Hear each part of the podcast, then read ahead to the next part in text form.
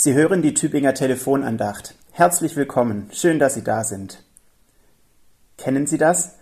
Da redet jemand mit Ihnen und Sie sagen ganz mechanisch immer wieder, mhm, mhm, ja, ja, ja.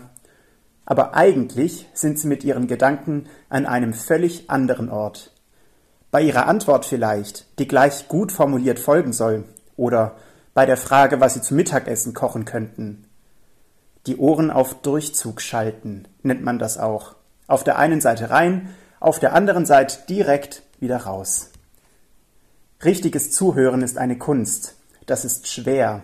Das erfordert Konzentration, Aufmerksamkeit und die Stärke, ganz auf den anderen zu sehen und eben zu hören.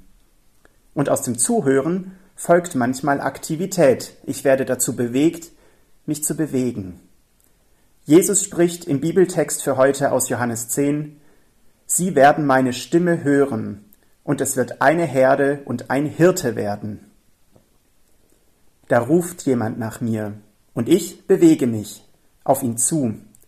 Das ist nicht immer leicht, da sind auch andere Stimmen, die mich rufen, oder vielleicht auch meine eigene Stimme, die sich über den steinigen Weg beklagt oder die das Ziel in Frage stellt, die mir sagt, das schaffst du sowieso nicht oder du hast Besseres zu tun.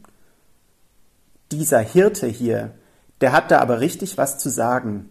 Er kann mir den Weg weisen, mich ermutigen. Er kann mir die Last nehmen, dass ich alles selber schaffen muss.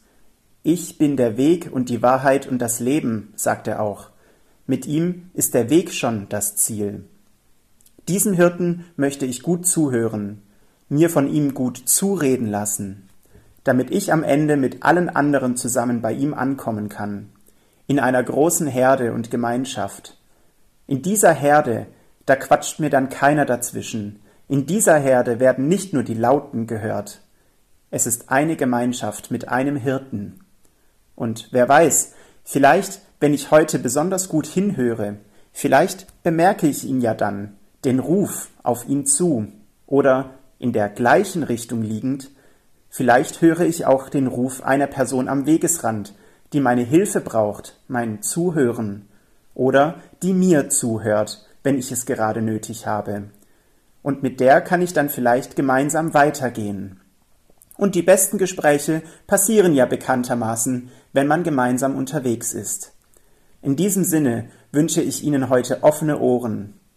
Fabian Kunze, Ihr Pfarrer aus Ofterdingen.